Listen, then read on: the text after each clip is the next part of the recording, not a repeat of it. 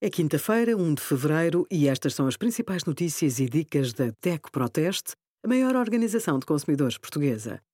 Hoje, em DECO.proteste.pt, sugerimos dívidas à Segurança Social, o que muda, compras online em segunda mão, cuidados a ter e os resultados dos nossos testes a sobremesas láteas.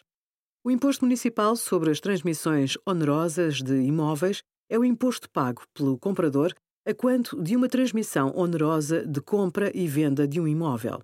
O valor do IMT varia com o montante de aquisição e a taxa a aplicar a esse valor entre 1 e 8%, a localização e a finalidade do imóvel.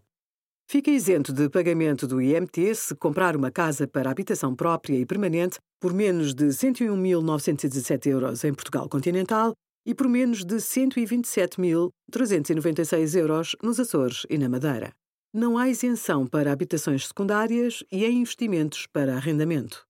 Obrigada por acompanhar a DECO Proteste, a contribuir para consumidores mais informados, participativos e exigentes. Visite o nosso site em deco.proteste.pt.